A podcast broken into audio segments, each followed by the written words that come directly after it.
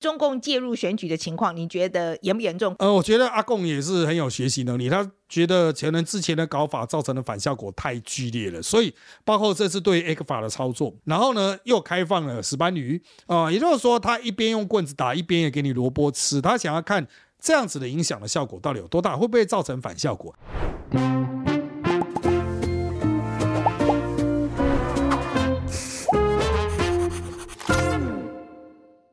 我是范志斐，嗨，我是绿莎莎，欢迎收看《斐姨所思》。好，我们今天的阿姨想知道，我们请到的来宾是周伟航，嗯、小周啊，人渣文本啊，哦，时隔一年，很快一年，时间很快，很快啊。然后呃，小呃小周是好朋友啦啦啊。那这一次为什么要特别做这一集呢？主要是我想要叫小周呢来跟我们大家做一个就是开票的指南啊。我不知道大家开票那一天会不会看这个电视转播啊？嗯、那如果有兴趣的话，哎，我应该会看，我应该会看。我还是觉得要有点参与感，我，我会看，我会看，我会看。然后呢，而而且我还要开 party 哈，oh, okay, 我已经都想好了，okay. 就是我们要请几个朋友来家里面开 party，这样子一边看一一边。你确定不会那 party 开开开的变得很像是在哀悼吗？哀悼会吗？不会，我觉得我们应该是会骂。就是大家一直骂 骂那个骂到口水乱喷这样子，我还蛮期待的这样。嗯，那所以说我今天就想小找小周来啊、呃，就是做一个这个开票指南啊，嗯、然后看看有哪些激战选区是特别要注意的这样子。好，这是第一个目的。那第二个目的呢，我就是请小周要预测一下，就是这一次的选举结果会是什么？嗯，总统大选谁会赢啦？然后这个立委的席次怎么样分布啦？哈，然后。等这个选举结束之后，我们会找他回来，看看他讲的准不准，这样子。OK，好，那如果准是怎么样啊？不准是因为怎么样？这样子哈，让他分析一下。OK，好，那我们准备的问题啊，呃，跟大家讲一下好了啊。那我比较好奇的啊，就是说，呃，我们在美国其实，在看选战的时候，都会问一个问题，嗯，就是说，选举现在已经到这个最后最后的冲刺阶段了嘛？哈，那在整个这个选战的过程里面，最重要的 turning point 是什么？就是决定这一次选战的关键事件是什么？我想要听听这个小周的意见哈、嗯、啊，然后另外就是比如说像弃保会不会发生啦，像这样子的事情。嗯、那另外一个是我自己很好奇的，就是说呃，三个党的空战。嗯，也就是说，在网络上面啊的这个空战的表现怎么样？我想请小周也分析一下。然后我也想要知道说，在现在这个选举的这个状况，嗯、呃，空战是不是就是最重要的场域了？你说陆战已经没有什么，陆战已经没有什么用了。好，那。那海，我们所谓的海战，通常就是钱钱啦啊、哦，因为企业界通常就像潜水艇一样，他不愿意浮出来。哦，是这样啊、哦。对对对对，所以说我们通常，然后就是说，在这个海陆空里面，那这个空战它所占的比例，这个重要度到底有多少？我也想请小周来平息一下。嗯、啊，你想问他什么？哦，好了，就我们这次大家都看到嘛，就是呃，其实你如果想要看这个选举的话，你就会发现，就是大家每家都在放民调。然后就是就是民调让你五花缭乱，就是一下说哦这个赖清赖萧配这个拉开差距，然后一下说这个呃柯侯麻花交缠，然后一下说就是侯口侯呃侯赖已经黄金交叉，就是每一家都有放民调，但我们知道是民调很贵啊，那这些人一直放这些民调到底要干嘛？你相信民调吗？其实我相信哎，你相信啊？你还是相信呢？我还是相信民调啦，我还我还是我才不信，我都随便看看。我知道，但我是 我是相信民调有它的参考性啦。然后第二件事情就是啊，民调这么啊，民调有很多种方法，有的手机，有的市话，有的网络，有的会员简讯，然后还有的是网络投票。但我们都知道网络投票不能信，然后还有街访。那这么多人，这么多民调试图要。放出一些讯息来讲一些东西，我想要请小周老师来告诉我们哪些民调是一看就觉得很假，很假，这个也看出来就是放假消息。因为甚至之前还有一个新闻啊，就是有人配合中国，然后做假假民调被抓。对，他甚至没有做民调，他就是发一个东西，我做了民调，然后就放出出去嘛。而且那个两千年选举的时候，宋楚瑜那个时候不是也是说吗？因为那个时候就是国民党买了一堆假民调，在选前，在选前啊，然后就反正就是一些假民调，所以其实是影响选举结果的嘛。因为他本来要被他本来如果民调很差，人人蓝军就会觉得考虑要投宋楚瑜嘛，所以他就是被弃保弃掉嘛。宋贝贝到了二十四年之后，还是没有办法释怀。这也是为什么在选前十天，我们就是完全不能讲民调。没错，所以所以说这个民调是不是真的有这么大的影响力？哈、嗯，还是。得名叫得者得痔疮。那我然后我另外一个是，其实我们在美国看民调的时候，其实对于这个民调公司的这个 model，他们是怎么样怎么样做的，这个就是他们的这个呃 secret sauce 啊，他们最重要的这个秘密配方是怎么做的这个东西。呃，我其实其实在美国我们讨论非常的多。那我也很好奇，就是台湾这些民调公司在做的时候，我就觉得什么这个管方法是非常传统，说还在用市话这样。对呀、啊，我我 I don't understand。我觉得现现在你还在抱着市话，到底是有多少人有市话啊？这个东西会准吗？嗯、啊，我也不知道。为什么说我们这么执着，还在用这个市话来做民调.这个我也觉得很奇怪。嗯，啊，最后一个就是问题，就是这个青年选票，大家都知道，就是两千二零一四年之后就有一票所谓太阳花世代嘛。那这些人生长的背景就是国民党执政，马英九很烂，然后还弄出了一个太阳花，那很轻中，所以这些人呢就成为了民进党的铁票。那这些人现在长大了，十年之后现在长大了，他们当初支持民进党理由不知道现在还支不支持，因为就我们观察到很多有一大部分的可能流到对蓝绿都不满，跑到白银去了。嗯，那这就回到一个现实：当青年选票不再是民进党铁票之后，现在这些历历历世代后半的人，他们准备出社会了，他们成长的环境是没有民进党，是民进党执政，然后他们对国民党没有什么印象，然后这些人呢又很喜欢看小红书啊，看抖音啊，然后甚至有时候在 Instagram 上面都会用简体字啊，很多人就说他们太轻中。然后说这个很危险，这个台湾正在被中国文化统战。我想问，这个担忧是真的还是杞人忧天？其实我不是很担心青年选票，哎，因为我觉得一大堆人都不去投票的。我觉得，因为每一次这个就是这个青年选票的那个的投票率都很低呀、啊。因为青年就会觉得跟我来说没差，可是等到他们进入社会久了之后，知道政策会怎么样影响他们生活的时候，大家就会去投票。这好啦，反正我们也会请那个小周讲一讲啦，就这个青年选票的变化这样子。嗯、OK，好。那接下来我们就来听听小周怎么说的吧。好，来，小周来，先第一题就先预测一下总统大选谁会赢，赢多少？谁会赢啊？目前啦，我个人哈啊，跟不能讲民调的时段嘛，我们都通灵啊，我们在通灵的状况下啦，我认为赖清德胜出机会大。啊，那当然就是看最后有没有气饱嘛，谁气得干净啊？啊，气不气得成？不过赖金德的胜出机会大，但赢的会非常少。OK，好，那这一次选举，你认为有没有一些呃哪一个事件是关键时刻？嗯、好，那当然我们有观察到几个重大的转折，但是哈、哦，让国民党全部全党上下突然发狂一样站在一起，就是军乐会。哦，就是这个武汉在现场啊，这个搞得非常尴尬的那一场。那当天呢，这个大家也都很多人透过直播现场追剧嘛，哈，看到不管你是闹剧或者什么样，国民党经此一战，哇，他们是全面的过去那些呃有恩有怨啊，马英九、王金平这种原本大家以为老死不相往来，通通都回来，我继续往来。那另外一个是蓝的，就是让他们充分意识到，就是说，哎，我们的老大。即便我们不喜欢他，也不是让你放在台上羞辱的。你们凭什么去羞辱我们的领导人啊？所以国民党的那些你要说是消失已久的党魂吧，也在那个时候被唤起啊。这个我觉得是算是一个不只是本次大选的转捩点，它可能是从马英九二零一六垮来垮台以来的一个。算是一口气洗净，比如包括洗净马英九的罪孽，洗净朱立伦的罪孽等等的一个非常关键的行动。OK，好，欸、那所所以像你看最近在讲的什么赖皮疗啦、欸、高端疫苗这些事情，你觉得影响都不大？哦，高端这个真的就是，当然有些族群会特别在意啦。不过在现在连大家都疫苗想打不打的状况下，其实真的影响是我认为是不大啊、呃。那至于赖皮寮这件事情，它也是峰回路转。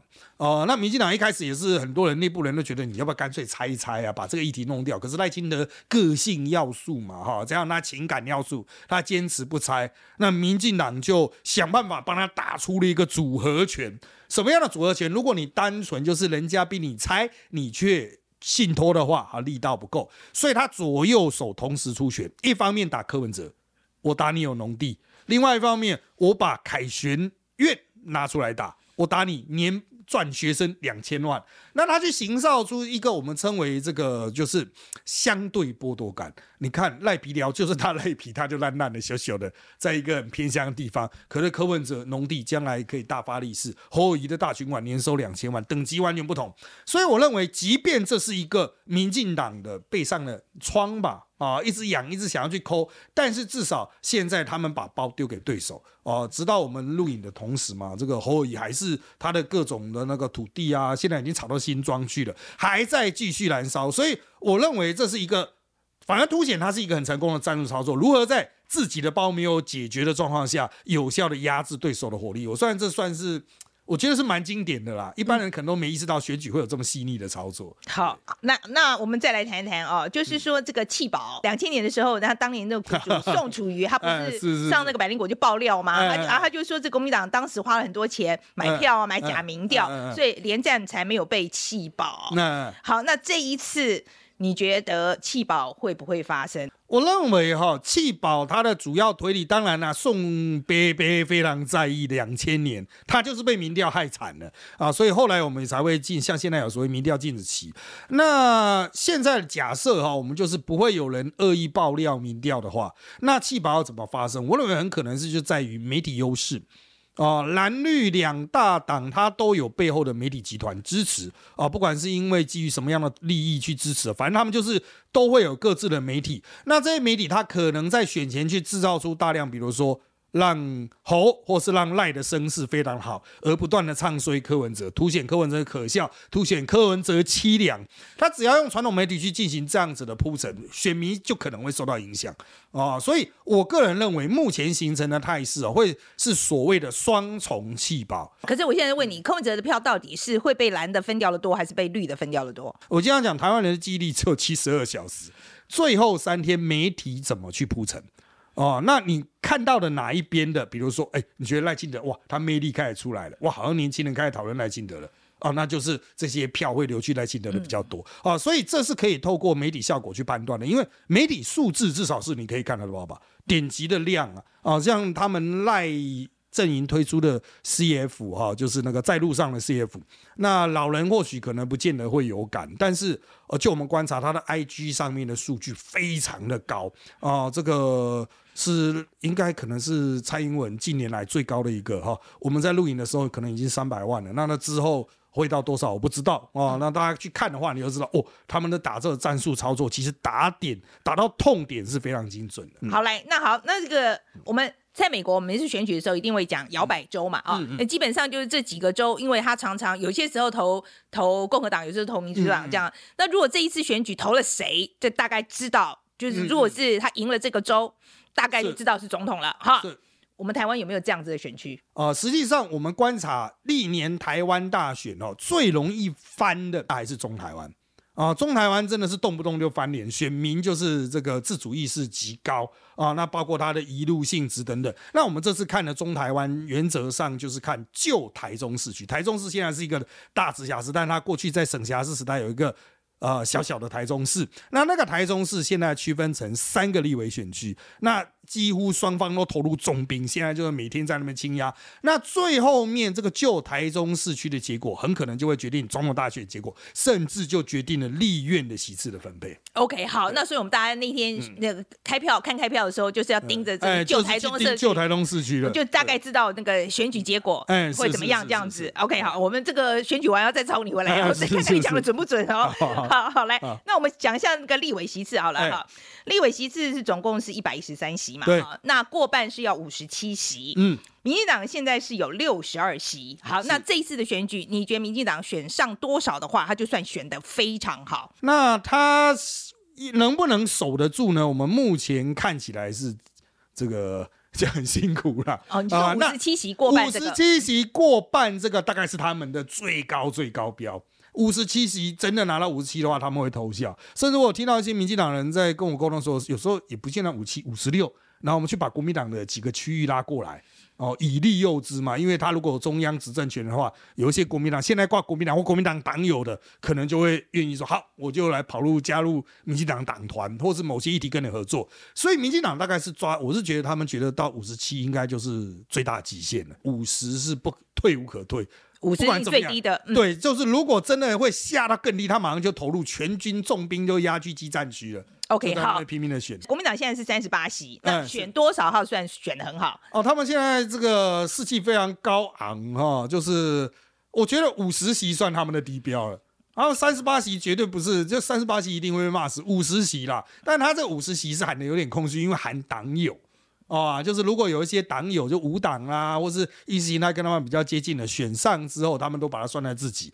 那我有跟国民党的高层交流过意见，那他们不断的去清点各地的席次，他们也觉得要实质过半不容易。好，哦、那民众党呢？你觉得选很好是多少？他们现在是、嗯、呃，现在是五席嘛？对，五席。那民众党。呃，我们一般的都看起来大概都是六到八席左右的水准。我觉得八席的话，对他们来说就是一个非常好的结果，就能有完整的影响力的，包括他可以确定让某一党过半。哦，那当然也另外一个比较呃，我们看到的点是说，因为他上了这八席，可能都是不分区了啊。那如果都是不分区的话，他的团结性会比较高。那因此，在国会的影响力会比较大啊、那这个他可以决定立法院长是谁哦、那可能会去交换一个立院副院长，哎，就可以使他原本只有八席啊、跟人家五十席比起来是很小的小数，可是突然有一个很大的权力。我觉得对他们来说，这可能才是真正他们想要去争的一个点。好，OK，好，时代力量嘞，时代力量，你觉得这次过百分之五有没有可能？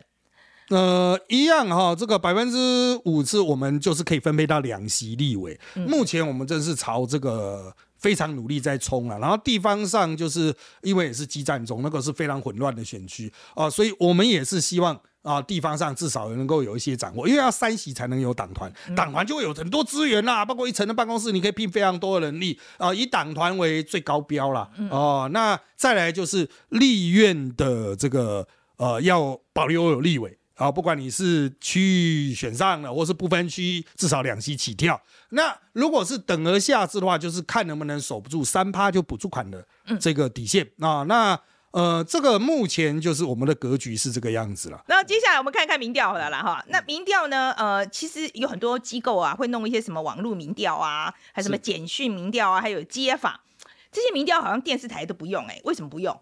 好，主要是其实我们的选罢法有规定，包括像我们现在的选前十天，完全不能讲到民调的数字嘛，连过去的都不能评述。那在这个公告选举公告出来之后呢，它就是你要非常详细的，包括你的抽样母体啦，这样啊各种方法，它有好几个项目都要你完整的公开才能够刊登，不然一样是同样的法律去重罚。比如说我是媒体，我都觉得说，哎，他到底这到底怎么做出来？他真的有去做吗？那最保险的操作就是不要去报他嘛。啊，或者是媒体可能会怀疑说啊，这一个在做街街街头民调人，他是不是为了特定阵营去做的？他想要去吸特定阵营的粉丝。我今天帮助他的话，报他的话，就等于是帮助他在吸粉，在捞流量，似乎不太好吧？啊，所以我认为主要是基于这样的考量，而不是说不单纯是什么政治意识形态啊，或者是啊结果那个结果不好啊，啊这个我们你们就这样不报啊？哈，我觉得并没有那么样的复杂，因为报。民调这件事情，其实对媒体来说，媒体本身来说也是会有很大的风险。民调做一份蛮贵的吧？呃，你除非是自己开民调公司的，否则大概都是再怎么便宜的网络的纯网络，大概也要八万。八万，然后再贵一点的，正宗的大概都三十万左右。OK，好，那可是我们这次看到是美丽岛啊，它那个总统大选，它做了一百波的这个滚动式民调，它这个成本大概就几千万了吧？哈，那这些民调机构为什么要这样做？他们图的是什么？啊，其实就是包括民调机构本身。哦，他会希望，哎，你政党要不要来买我家民调，做做广告嘛？啊，他也想要这个招揽一些生意。再来一次啊，媒体他之所以自己做的话，除了自己可以带一个新闻之外，政治人物说也会想要去讨好他嘛。啊，比如说如果做到一些不利我的，然后可不可以把它就不要公布了？啊，做到有利我的，尽速公布，多公布，天天公布最好，放大做大。所以。呃，媒体去做民调这件事情，除了他有报道上的需求之外，他之所以花这么钱，当然希望钓大鱼，嗯，然后钓到政治人物的广告标案，钓到更大牌政治人物的专访，啊、那甚至是政治人物愿意投钱下去做节目等等的，啊、呃，我觉得这个就是一个呃，这种台湾媒体环境劣化的一个现实了，啊、呃，所以这种民调能看吗？呃，当然他们就是考量到，就是可能会有窝里反出来讲说这是假的，所以。原则上还是会去做，但是因为民调它有一个最后的啊、呃，被视为是不传之秘东西，就是从母体啦，就是啊、呃、你的电话簿啦哈，到抽样的方法等等，都是的确是相对客观的。但有一个叫加权，加权模型这件事情一直都是各民调公司的不传之秘。如果你要准的话，就要有一个自己秘密的加权模型，不不能跟别人讲的。但正是因为它不需要公开，法律不需要他公开，那他又不会对外界讲，那因此操作空间就很大。嗯，你是有可能操作出一个就是看起来很开心的民调。好，那有一个有一个传言啦，哈、嗯，就是因为这个十一月中的时候，蓝白为了合作，我们本来说要比十一月七号到十七号的民调嘛，哈、嗯，那但那时候大家就讨论一件事，他就是根据根 根据这个期程啊，嗯、当时 TVBS 应该做一份民调，可是呢、嗯、突然喊停了，嗯。好，那当时那个民调中心他们就是说呢，是因为时间不够，是是是。然后那外界就盛传啦，说是因为 TBS 接了这个新北市的标案，好的缘故，就赶快喊停了。好，这个传说到底有没有道理？有没有可能？呃，依照我们的在业界的尝试啊，我认为。啊，这个 不能说没有可能，不能说没有可能。对对对，刚刚明明说蛮有可能，就是我要想逻辑上要怎么去精准的表达了啊，就是这个故事如果跟我讲的话，我会信。啊，这样这样子的程度可以吗？啊，就是我会信啊，你真的会信，你真的会信，所以你觉得这是有可能的？呃，本来就有可能，类似的故事其实我们听了蛮多了。哈，你意思我等不止一家媒体，不止一个民调公司。就是说，有可能因为，比如说他其他的利益的关系，所以他这个民调他就会说我做或不做，或者甚至是说我做了不公不公布。所以我们总是奉劝，就是哈，这种看那个选举民调，就看开心就好了，看的不开心就不要看了。好，就是因为他其实就是，如果你真的投票的话，你要去依照民调，那很奇怪，你到底是为什么而去选举嘛？你到底是在投什么？啊，不如去投一个你比较能够认同的吧，包括人格、包括政见啊，或者什么意识形态，随便啦。但是光是投，因为数字投票很奇怪吧？啊，所以就是看开心就好了啦。嗯、如果看了不开心，那就不要看了。你觉得以民调就是公的确是影响选情？我觉得现在的选民哈，跟五年前、十年前比起来哈，已经不太一样了。现在的选民更难从民调这种东西撼动。以前。真的会比较容易，因为大家很从威权时代出来，还没有接触到这些数字的东西，他会觉得数字就是现实。可能现在的选民他越来越有意识形态，自从什么什么韩国语讲得民调者得痔疮之后，我觉得大家已经开始就怀疑，就是所有的民调都有背后的政治意图。那在这样子状况下，当然就是我觉得撼动的影响力就是真的没那么大。所以民调真的随便看看就好。那你自己看哪些民调你觉得会比较准？总有人好好做吧。这个科学哦，那当然不是台湾所有台湾人都有机会接触统计学这个学门，但是呢，就是你自己如果要去判断一个民调到底可不可信的话，就他到底提供给你多完整的数据，他愿意告诉你的每一个细节，包括他是怎么执行的啦，执行日期啦，他的什么抽样方法，他是打市话、打手机、网络机 email，原则上来说。越愿意提供详尽资讯，让你能够摊开来看，问题都摊给你看了，我觉得通常来说是呃比较值得你信任的。我们台湾的民调方式为什么那么执着于用市话跟手机？好，那这个执着于市话的这一派，他们的主张是方法已经非常成熟了，经过大量的选举、大量的抽样的次数，然后。他们认为自己建立的模型已经非常成熟，即便可能会有小粗包，不至于会出现大逆转啊！这个就是经验发展出来的自信心嘛。那当然，质疑者他会觉得说，现在年轻人基本上都哦，这个都是用手机的，甚至家里都没有市话了哦。那相对，就像你刚才提到了，你用市呃，就用手机的人呢，他可能看到哎。啊，不明来电呐、啊，哦，一看 Who's call 那这个疑似诈骗电话，他可能就不接。那到底是谁会接手机？这就是手机派他们经常碰到的之一啊，就是接手机的人的性格是怎么样？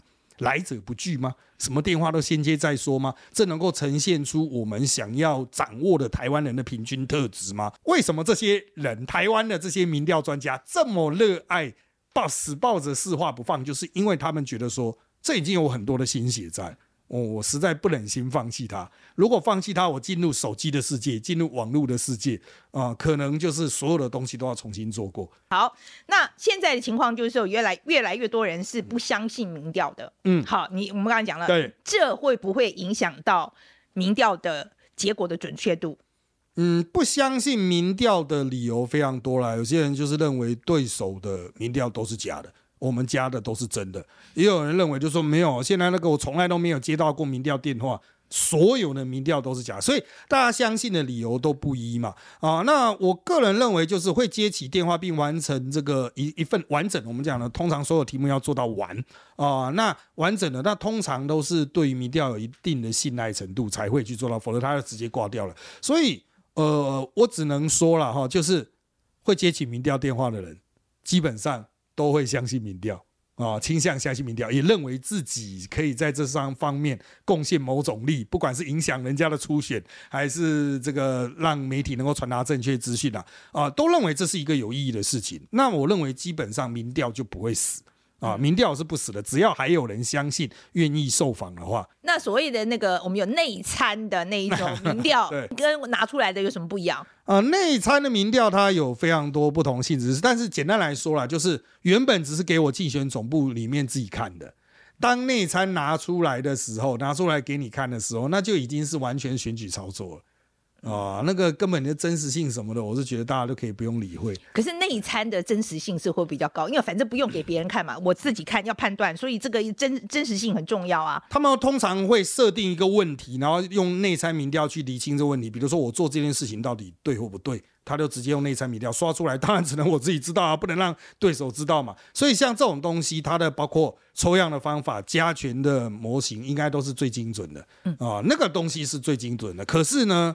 呃，除此之外，哈，我自己也做过，我以前也在竞选总部服务，我们也做过内参民调。我觉得可能出包的环节真的很多，嗯，因为我作为主管的时候，我曾经看到我们做出来的民调，我觉得，诶，诶，感觉好像不错，但是现场的主管直接都在说。没有啊，那个我坐在旁边看的时候，这几格是他直接写，根本电话都没打，所以这即便是内参有没有乱做的，还是会有啊。OK OK，所以说所以说他们也很难控制品质，对，很难控制品质，嗯、除非你自己也建立一个专业的民调中心。好，那我们谈一谈青年选票的部分哈。嗯这个民进党这一次在以前嘛，我觉得大家都觉得说民进党是年轻人的政党，嗯、很多年轻人会支持民进党这样子。嗯嗯嗯、那这一次，呃，二十六到四十岁这个铁票，他在动员上是不是很明显有困难？呃，民进党在八年执政之后，一定会有执政包袱。那他这个执政的过程中，进入社会，成为那个手头族啦。或者是社会上最被压迫的底层年轻人的这一群，很不容易争取啊。那民进党在今年也没有，至少在我们录影同时，还没有大打抗中保台，没有用国族意识形态去洗这些选民。那在这样子的状况下，那我们现在看起来就是年轻选民的确对民进党是相对比较冷感呐啊。那相对比较冷感的这样的状况，那民进党它包括最后阶段的广告，那最后阶段的主攻点，比如说。哦，居然不是放在 YouTube，是放在 IG 等等。我觉得这个都是他们已经考虑到，就是这一块的问题必须解决，所以他们尝试要拉，能不能拉得起来，当然等投票才会知道啊。不过我个人认为，就是民进党他家大业大，人多钱多啊，哦，他可以去尝试很多次失败之后，至少有一件事情是可行的啊。相对来说，跟他争夺年轻选票的，比如说像是民众党，可能在这一方面防御上就会比较吃力，毕竟没有传统媒体。啊，你在操作一些新媒体上，可能精锐部队都离你而去，都跑到民进党的话，后面是不太有利。哎、可是我觉得，你觉得传统媒体对于年轻选票的影响力大吗？呃，我觉得有一点很妙哈，就是大多数人并没有意识到，就是传统媒体的制作单位现在正在全面入侵 YouTube 等新媒体，他们利用他们的传统媒体的优势，包括摄影啦、后制啦等等哈，制造了大量内容，然后已经开始大量的吃下这个 YouTube 上面的流量了。虽然你会说那些看的应该都是老人吧，确实没错，但是他有这样子的产制能力哈。第一个会去压缩新锐的竞争者，比如个体户就没什么空间嘛啊，这也是很多 YouTube 担心的。那在这样的状况下，这就代表说，哎，如果我想要完全由 YouTube 原生的 YouTuber 原生的力量去支持某一个特定的候选人，等到传统的航空母舰有一天突然出现在你的海域的时候，你可能会抵挡不住。目前看来，哈，我对于传统舰队入侵新媒体海域，其实我认为传统舰队还是有很明显的优势。嗯，我我懂你意思，你意思就是说，不是说那个。大家不是在电视上看电视节目啦，欸、其实是在网络上看电视节目，所以所以说它影响力还是蛮大的。对，对，OK，好。然后接下来是呃十三到二十六，我们称称作 Gen Z Z 时代这个啊，那、很多就是担心说啊，这一代都是什么听抖音啦、嗯、看小红书啦、嗯、打简体字啦，嗯，很有些老人不不不是比较大一点的就会不用到老人了，三十岁就瞧不起二十岁，对，他们就觉得说，哎，你们这个太轻中了。你觉得这个这个忧虑是有没有道理的？你要能够长时间的待在一个领域，首先是这个领域里面啊、呃，这个世界里面，它能够提供你。随着你年龄成长而伴随你成长的东西，而不是永远都停在同层次。所以他们会不会持续影响到台湾年轻人，就要看他他的上面内容能不能持续的满足台湾年轻人的需求。如果可以的话，他也许可以影响到二十五岁、三十岁，甚至年纪更大。但是呢，我们在观察所谓短影音啊，就是这个时代通常都是看短影音的。你可以看到许多的年轻人在看短影音的时候，他不是基于学习知识。而是基于嘲弄，因为它非常好笑，它非常有意思啊。那这个可能给他们的中国形象就是，我们比如说我们四五十岁的人，可能对中国是，比如像习近平啊，对台湾啊，这个铺天盖地的攻击等等的。对于年轻人来说呢，他看到的中国是愚蠢的行为、愚蠢的舞蹈啊、片段的挑战等等哈，就是。那些讯息，我觉得依照年轻人逐步成长的心智，他们会慢慢认为说那蛮幼稚的，哦，那没什么营养，看看笑笑而已啊，反正中国人就是这么蠢 我觉得到最后面反而会强化年轻人对中国的一种负面的偏见，就是啊，中国就是一个浅薄肤浅的国家，然后这个国家的人都在做一些愚蠢事情，看都几百万人在看这么愚蠢的东西，都在疯这种带货什么的，他们会经历过。呃，热衷于此的阶段，但我认为，随着因为我们是开放多元开放的社会，他们当他们接触到其他多元开放的东西之后，我觉得台湾年轻人会进入下一个阶段，那就会离开现有的这个状态。我们看看啦，哈，我们看看，欸、我我我比较没有那么有自信啊，不、嗯，可是我们以后再看看这样子。好，好来，那接下来我们来谈一谈哦，就是这个各个政党，我我其实，嗯，我其实很好奇，嗯、就是说，呃，空战，嗯。到底在这个选举里面占扮演多大多重要的角色？嗯，我们我们先评价一下这个呃柯文哲柯营嗯的空战哈，好，大家都觉得他们很会打嘛哦，嗯，就是就是说你觉得他们进这一次这个空战打得好不好？啊、呃，在选战的前阶段确实不错，特别是在短影音上，他们有绝对的压制力，包括在抖音啊、YouTube Shorts 上绝对的压制力，基本上都是他们的东西啊、呃。那到了选战中段啊，其他的国民党和民进党的东西开始出来之后，国民党当然在新媒体上还是相对比较弱势了哈，就是他们还是这种东西是没办法跟柯文哲比。不过民进党的东西开始出来之后，特别是我刚才提到了传统媒体制造出来的呃影像，特别是像政论节目截取的，或是一些呃已经，我就觉得新媒体传统媒体界限已经很模糊的政论媒体开始大量释出相关影片啊、之后。我觉得柯文哲的这个优势就已经被快速抵消。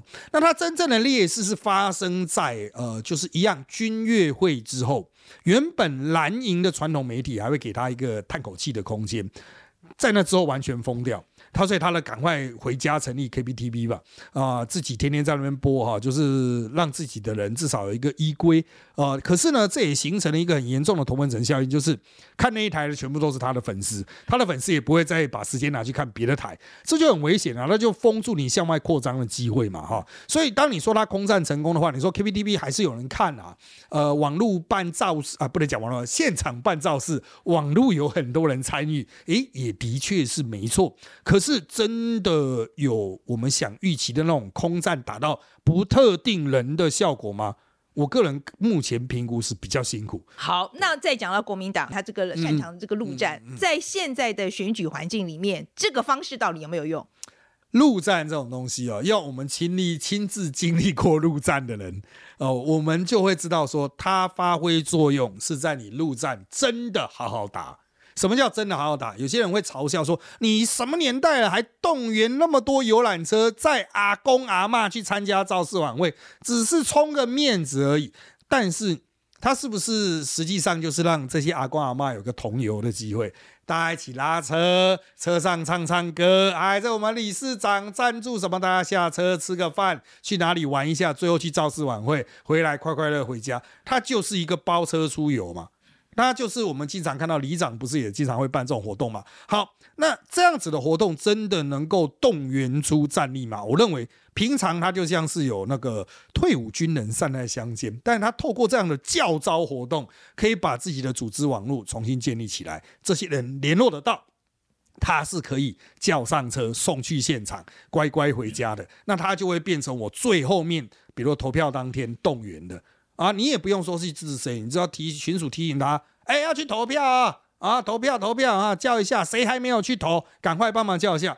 传统的动员其实就是建立在这种基础之上。我先确定大概有哪些人是可以变成我的庄脚，变成我的咖。那我在投票当天去动员他，那你会说现在他没有钱了，有效吗？但重点是，如果只有他在动呢？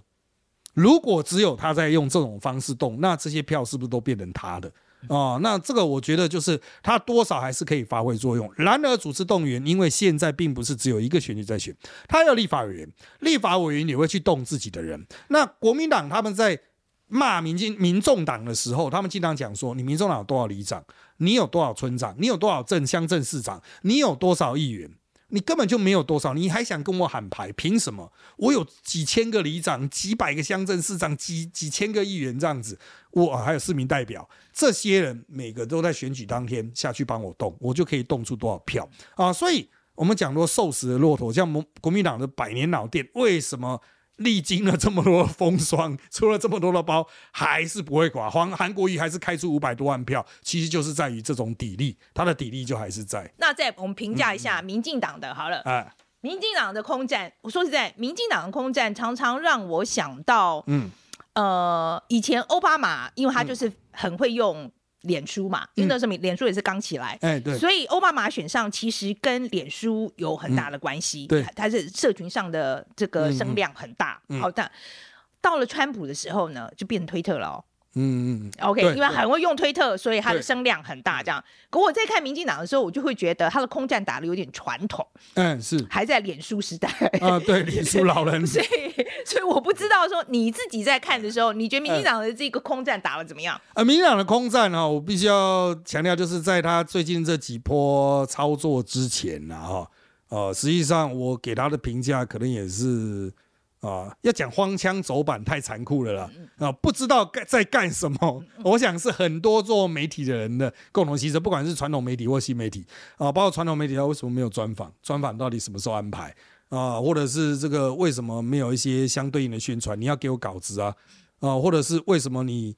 我举一个实例，就是可能是我们传统媒体人才会比较在乎，就是为什么你萧美琴的个人活动现场，你竞选总部没有拍给我？因为不是所有的活动都会有记者去嘛？你希望记者发稿，你不是自己要拍一节一拍一节袋子，让我们传统媒体可以去剪吗？当然，一般观众可能会责怪说，传统媒体怎么自己不派记者啊？现在就很 人贵贵嘛，哈，找不到人哈。好，所以呃，就是在这一些细节上，他们之前被骂得很凶哦。不过现在看起来是。他们已经慢慢找到了如何在现有的这台破车上尽可能开出好的花朵啊，所以我觉得他们毕竟是有比较多的选举经验，而且资源也多。当最后人力资源一起到位的时候，做出来的东西只能说就是哎，毕竟还是没有太走中，而且他们可以面对一些，我觉得啦，就是其实我们抱怨很久，那就是政治圈也都知道的梗。啊，就像这个最新他的那个在路上的这个 CF 里面有提到那个蔡英文就笑赖清德的中分，哦，这件事情是我们所有做做跟赖清德有相关，包括媒体塑造赖清德的幕僚本人都非常抱怨的事情，就是那些幕僚都会很在意，就是你为什么那么坚持要中分呢？啊，那当然他有自我自嘲这件事情，我觉得就是他们有意识到。他们透过这个画面传达，就是说我有意识到我的问题了，嗯啊，那之后会不会改？我觉得还是要再观察。好了，那你觉得在将来的这个选举的这个潮流，你现在看起来，嗯，你觉得将来决战场是不是在空战上？呃，我认为哈，这个随着新媒体网络普及哈，我们人与人的节点，传统节点从吃饭应酬的这种具体活动被打破，这已经是一个必然的事实。大家的所谓的社群活动，其实都是在社群网络上赖上面的每天问安、传讯息、问好，到 YouTube 上面啊的这种共享的影像，或者在脸书上老人吵架哈之类的。那像这一些，它都会促成台湾人人与人互动的关系性的质变。那我们真实实体的见面会会没那么重要，所以我认为造势晚会迟早会视为。随着他在那个几次大选中都像韩国瑜去年上上一届造势成那样，最后还是输非常多嘛，哈，就是他就是已经不会是主要的主线的角色。那空战影像。短影音势必是从今可能之后五到十年一个非常关键的核心，就是谁能够在这边享有绝对的优势，而且打入每一个不同的社群阶层，将会决定选举的结果。好，那我们再谈谈公庙系统好了。嗯，好，因为公庙其实在台湾的这个人脉很广啊，对，所以以你在这个就是这个宗教界哦，你的了解好了，这一次宗教界几个候选人，总统候选人，嗯，表现谁比较好？我觉得很妙的是，这一届的公庙它有点分分叉了。哦、上一次总统大选哦，有非常多的公庙被收纳到蔡英文的旗下。啊、包括像云林的蔡永德啊，北港朝天宫。那在这一次呢，他姐姐啊获得民众党提名，所以他站过去了。呃，所以呃，这也象征了公庙势力它本身还是第一很有竞争价值，大家才会抢嘛，不然就一天到晚去。那再来是公庙它背后所象征的不法的利益，或者是一些黑金相关的东西哦，也会让候选人却步。像过去的选举，呃，这个呃大甲。在南宫啊，兵家必争，大家都去。可是自从那个呃补选，上次的补选之后，民进党把它打爆了之后，现在变成就是单纯就只有一家这样子敢去啊。我觉得这也是一个很妙的变化，就是这些宫庙如果它从我是所谓的摇摆州转变成为好了，我就是你的稳固庄手，它的重要性其实会下降的哦。就是我也不用那么认真争取嘛，反正别人也不会来争取你那。随着这样的心态越日渐去确立，就是啊，那个宫庙是负面的，所以或者那个是敌人的，我们就不去的话，我认为可能在之后的十年里面啊，传统宫庙的影响力，特别是大型庙宇的影响力会下降，大型宗教山头对于政治介入程度也会下降啊。但是小型的宫庙，因为它很类似邻里。联谊呀，这样子的性质，我觉得他还是在基层的选举会有一定程度的影响力。好，那接下来我们谈谈政治献金好了。嗯、好，那台湾的我知道这个法律规定，就是说企业捐的这个上限是一百万嘛。哈，那民民众呢是个人就是十万。十万。好，可是动辄说实在，选举经费动辄是上亿的啦。哎，对。所以说这个政治献金是有没有可能绕过我们刚刚讲的这个规定的？呃，当然可能啊。啊，这个绕过的方法很多啊。那像我们时代力量今年有抓出来，就是之前几届了，包括侯尔仪和黄珊珊都有收啊，就是打散。我一个企业要捐你超过，甚至捐到一千万，到底要怎么捐呢？我就去找一百个人，每个人捐十万。就企业的干部，那我们去找到，比如养乐集团他建商，然后捐给侯友宜，在两届里面总共捐了一千一百万，就是打散到他体系的许许多多人头。那也有龙山林集团，那其实颜色是另外一边哦，但他也捐给侯友宜。嗯，那黄珊珊也有去收社子岛开发建商的。那为什么是采用这个方式呢？就是这个呃这个呃财团吧，捐给这个候选人的时候，他也是希望就是说有一个很明确的交换的行为。啊，那我就透过这个合法的管道进去，那总你总赖不掉吧？啊，都有凭有据会收到收据啊，你不要事后跟我说没收到，为什么会有没收到？因为原来处理这种不法的政治献金，很多都是一袋钱就这样提过去的。不过随着呃，真的就像一般贿选之所以越来越不容易看到，就是我们现在社会的摄影机太多了，录音器材太方便了，所以在进行这一种交易的时候，风险也提高，所以才会出现说我们刚才讲的这种打散。以大量人头来捐款的形式，可是还是看得到啊！我现在还是看得到，就是你还是看得到啊！就是某个建商是捐给某个候选人，啊。对啊，不过这个是有多难抓呢？像我们时代力量是，我们有接获线报说有这样的情形，可是他没跟我讲是什么人。我们要去 Google 这个建商，他们曾经出现在媒体，什么科长啊、董事啊什么，他们所有的主管的名单，然后去对。啊、呃，那个监察院的里面的相关记录，以前还不公开，还要人力去对啊、呃，去对了之后，你才发现，哎，意外可以拼起来。所以你首先要有吹哨的告诉你说，这一家要捐给他，他是用这个方式去洗的，才有办法去抓出来。其实难度是非常的高。那其实我们是觉得说可以去做更细致的勾稽，可是这又牵到另外一个叫中共因素。为什么有些企业是用这种方式捐呢？他想支持这个人，但不想被阿公知道。啊，他就知道透过这种人头方式去洗，所以这个事情也不能一概而论啊，不见得是有什么黑暗交易，有时候只是想要去躲避中共的监管而已。好，就是讲到中共，那这一次中共介入选举的情况，你觉得严不严重？跟前面几届比起来？呃，我觉得阿贡也是很有学习能力，他觉得前人之前的搞法造成的反效果太剧烈了，所以包括这次对 A 克法的操作，他先放话说我们要开始进行调查，然后开始去。针对某些项目去取消啊台湾的优惠，然后呢又开放了石斑鱼啊，也就是说他一边用棍子打，一边也给你萝卜吃，他想要看这样子的影响的效果到底有多大，会不会造成反效果？那同样台湾也会针对这样去做出一些因应，包括台湾的这个相关的情报单位，他们也会放话说，哎，五月天可能被威胁了，可能要出来讲什么九二共识一个中国啊。那当然五月天后来是至少到我们录音录影的时候是没有相关的状况，所以。我觉得这种操作就是大家都在下棋啊，包括像台湾有些人可能会说，哎，为什么一天到晚都有共谍案啊？动不动隔几天就有一个共谍案爆出来，台湾是不是真的很危险？诶，当你这样想的时候，是不是就是这个案子爆出来最大的用意，就是其实国安单位。或者是司法调查单位，我就我也是为了避免中共介选，我动不动我就放一个有共谍被抓到，其实都是老案子，但是我就放，哎，已经侦办完成，哎，已经移送检调，我放一个去刺激你，那他其实也是在刺激老共，就是说，其实我有在盯着你，啊、随时我都会放，你就不要有太大动作，我也不会有太大的动作。不过今年比较奇怪的是，哈，就是过去。呃，大家不太重视的土地议题，突然变成选举周末期的主轴，而且打得稀里哗啦。哦、呃，现在大看板都已经上线，大家在街头可能都可以看到很多关于土地的大看板。我觉得这也算是意外的插曲了。就是，呃，如果总统选举真的是涉及所有层面，我们会不会过去都是只讨论抗中保台，当做唯一判断关键，而忽略了，哎，其实还有一些更贴近你我身边的，包括房子是不是真的太贵？哦、呃，年轻人的生活条件是不是真的太差？我觉得其实中统大选议题多一点，其实可能会更是更好的一件事。我觉得这样差不多了啊、嗯。那选举完呢，我们再来 review 一下，好，看你今天讲的准不准啊？没有问题。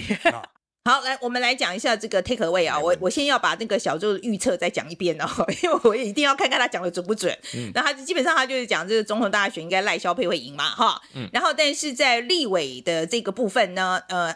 听他的说法，我觉得民进党这次要选过半，好像难度蛮高的。嗯。OK，然后国民党应该至少选个五十席没有问题，席次大增。哎，对对，应该是会席次大增。然后这个民众党的部分呢，不分区立委可能他说选到八席算很好。对，虽然八席算很好，那而且如果有这八席，他将来就有机会可以成为那个关键的第三势力，可能会拿到副院长的位置。对，好好，那所以我们来看看这个选完以后哦，看他讲的准不准这样子。好，okay. 对，还有开票的时候记记得哦，要记得去看这个。就台中市啊的这三个选区，啊，基本上照小周的说法，就是这个他们选出来这个结果，立委的这结果，他大概就知道说这个整个啊这个大选啊是哪一党，嗯，呃的这个会赢很多，嗯，好，OK，所以大家盯紧，OK，就台中市三个选区，OK，给大家一个这个建议。其实我觉得这次看起来。真的是光看总统票，可能大家就紧张的要死，可能没有时间去看台中市区。对，我觉得这次选战是真的会非常的接近。好久没有三角都了。对对，会非常接近。这么这么强大的三角都。嗯，我觉我觉得会非常有趣。另外一个我觉得很有趣的，就是他在讲这个。三党这个空战的表现，嗯，OK，我觉得那那个部分，我觉得他评析也蛮有趣的。那照小周的讲法哦，我也是真的觉得，这民进党刚开始那空战，不知道在冲啥小这样子，然后后来也怎么有在越接近的时候，突然哦，就是该表现的就表现了这样子，嗯，OK，然后柯文哲这边反而是之前表现好，呃，就是后力后继无力这样子，嗯，好，那国民党就从头到尾都没有好过。请加油，对，请加油，这样子。